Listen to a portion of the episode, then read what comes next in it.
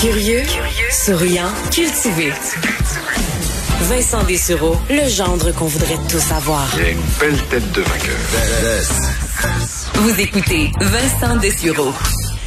On sait avec cette euh, cette pandémie, euh, lorsqu'on s'est rendu compte, lorsqu'on a pris conscience de la situation et de l'état des choses dans le monde euh, au, courant du mois de mars, pour ce qui est de chez nous, ben on a vu les marchés boursiers être fortement ébranlés, une chute importante, mais par la suite, les marchés qui sont remontés très rapidement, alors que dans nos vies de tous les jours, ben c'est des pertes d'emploi, c'est des commerces qui ne savent toujours pas s'ils vont survivre ou pas à cette cette tempête. alors on a l'impression que les deux mondes sont de plus en plus séparés, celui sur les marchés boursiers et celui dans le monde réel. Les Américains, les Anglais vont dire entre Main Street et Wall Street. Euh, deux mondes qui, euh, ben, qui, qui semblent obéir chacun à leurs règles euh, bien, bien distinctes. Et ben, pour voir et essayer de comprendre un peu ce qui se passe dans ce milieu-là, alors que certains, pendant la pandémie, auront retiré ben, ce qu'ils avaient dans le marché boursier pour finalement manquer une relance qui aura été historique. Bien, pour essayer d'en comprendre un peu plus quelqu'un qui connaît très bien euh, ce dossier-là et que vous connaissez bien. Il a été euh, député et chef euh, chef de parti. Il est maintenant, ben, il était économiste, il l'est encore, mais chef de l'investissement du cabinet de gestion patrimoniale CEOS. Jean-Martin Hossan qui est en ligne. Monsieur Hossan, bonjour. Bonjour, M. ça va bien? Très bien. Est-ce que dans, dans l'histoire des, des, marchés boursiers, on a vu une telle différence entre l'économie réelle et les marchés boursiers? Ben, ça arrive qu'il y ait une, certaine déconnexion temporaire entre ce que la bourse dit et ce que l'économie fait, mais une déconnexion aussi sévère, ça, ça fait poser plusieurs questions. Puis ce qu'on peut observer, en fait, c'est que cette déconnexion-là est peut-être euh, est peut-être juste par secteur finalement. Parce que ce qui a fait monter la bourse récemment, c'est clairement les grands titres technologiques qui valent pour énormément de chacun de leurs indices. Et quand ces titres-là montent, la bourse, entre guillemets, monte elle aussi. On a l'impression que l'indice au complet monte. Mais il y a des secteurs pendant ce temps-là qui sont encore à moins 40 depuis le début de l'année. Donc, c'est pour ça qu'on a vu le, Nasdaq. C'est pour ça qu'on a vu, par exemple, le Nasdaq, un indice très technologique, monter à des niveaux records en pleine pandémie. C'est parce que l'on retrouve là les Amazon ou d'autres qui géants qui ont, qui eux ont vu leur, euh, leur, leur chiffre d'affaires exploser pendant la pandémie. Exactement. C'est un peu comme si ces titres-là devenaient la valeur refuge pendant la crise. C'est comme si les gens se disaient, comme ça va mal aller, puis les gens vont rester à la maison, investissons dans ce qui bénéficie d'un retour à la maison ou d'un séjour à la maison, comme les, Netflix, Amazon et tout ce qui est livraison en ligne.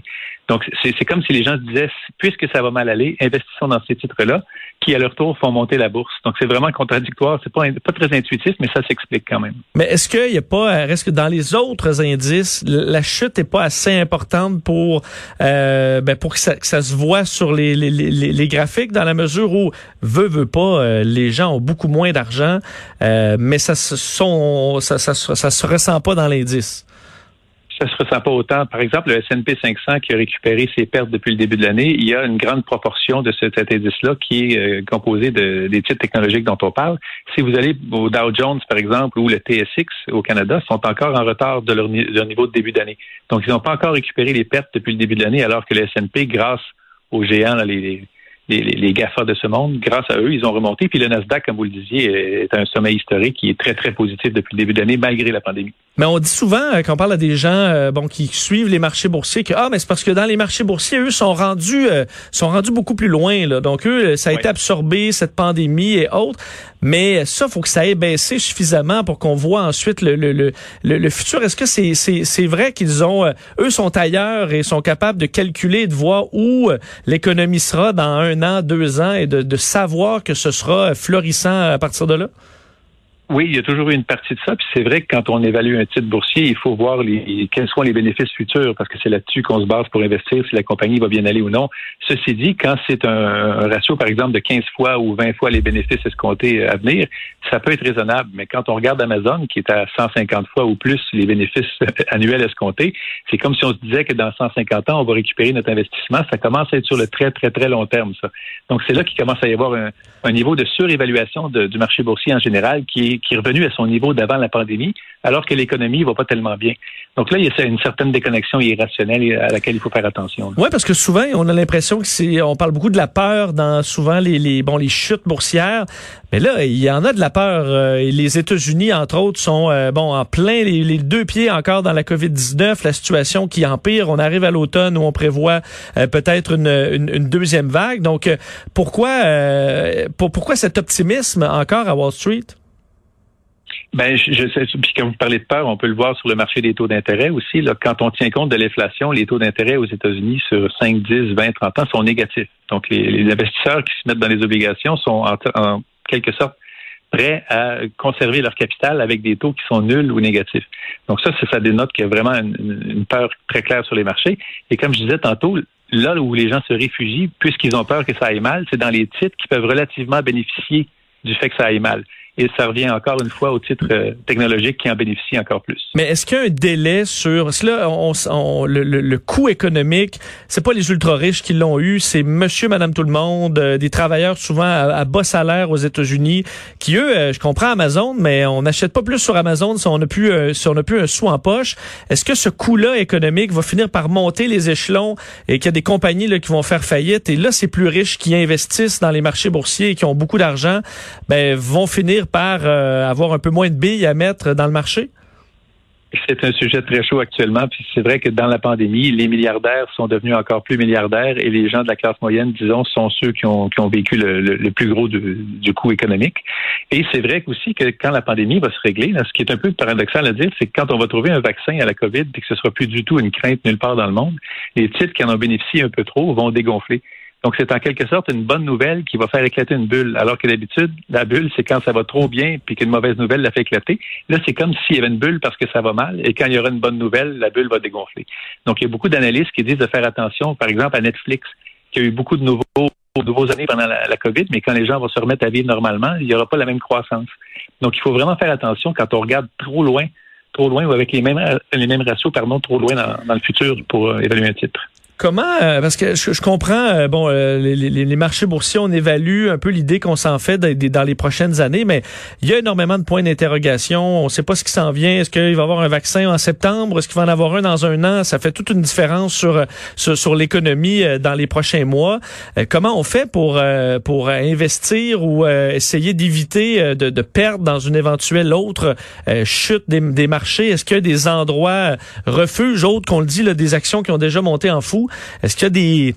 Euh, qu'est-ce qu'on fait dans une situation comme ça en tant que simple investisseur euh, modeste? La règle d'or, c'est de, demeurer minimalement diversifié. Il y en a peut-être certains qui ont tout misé sur Amazon dans les derniers mois puis qui sont très, très chanceux, puis c'est le mot, la chance.